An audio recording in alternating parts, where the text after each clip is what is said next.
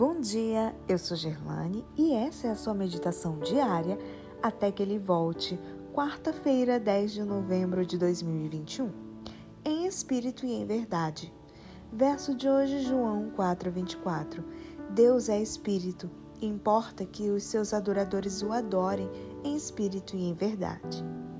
Uma mulher que estava à procura da vida abundante conversa com o mestre. Não percebe a princípio com quem está falando, mas em pouco tempo reconhece estar na presença de alguém que compreende os segredos de seu coração. Busca imediatamente se esquivar da convicção e recorre à polêmica. De modo semelhante, muitos verificam que essa procura conduz à vida de adoração, mas quando se encontram no limiar de novas visões, as partes técnicas das formas religiosas e das cerimônias eclipsam a luz da verdade. Assim se afastam decepcionados. Senhor, disse-lhe a mulher, vejo que tu és profeta. Nossos pais adoravam neste monte.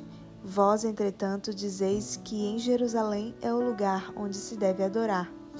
Disse Jesus: Mulher, podes crer-me que a hora vem, quando nem neste monte nem em Jerusalém adorareis o Pai. Os verdadeiros adoradores adorarão o Pai em espírito e em verdade, porque são estes que o Pai procura para seus adoradores.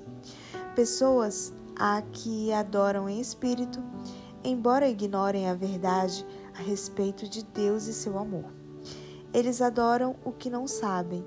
Outros há também que conhecem a verdade acerca de Deus de maneira teórica e não o adoram absolutamente em espírito.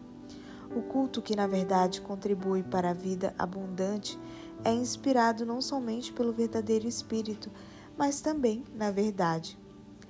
Esses elementos são inseparáveis. Jesus revelou positivamente a poucas pessoas que ele era o longamente esperado Messias, porém disse a mulher de Samaria: Eu o sou, eu que falo contigo.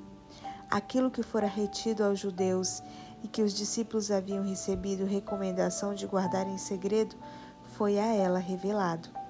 Naquele momento, ela experimentou um sopro de vida abundante e a maravilhosa revelação foi quase avassaladora. Adoradores assim, Cristo atrai para mais perto de si. Como a mãe espera pelo sorriso de reconhecimento de seu filhinho, o que mostra o desapontar de sua inteligência Assim, Cristo espera a expressão de grato amor que demonstra que a vida espiritual nasceu no coração.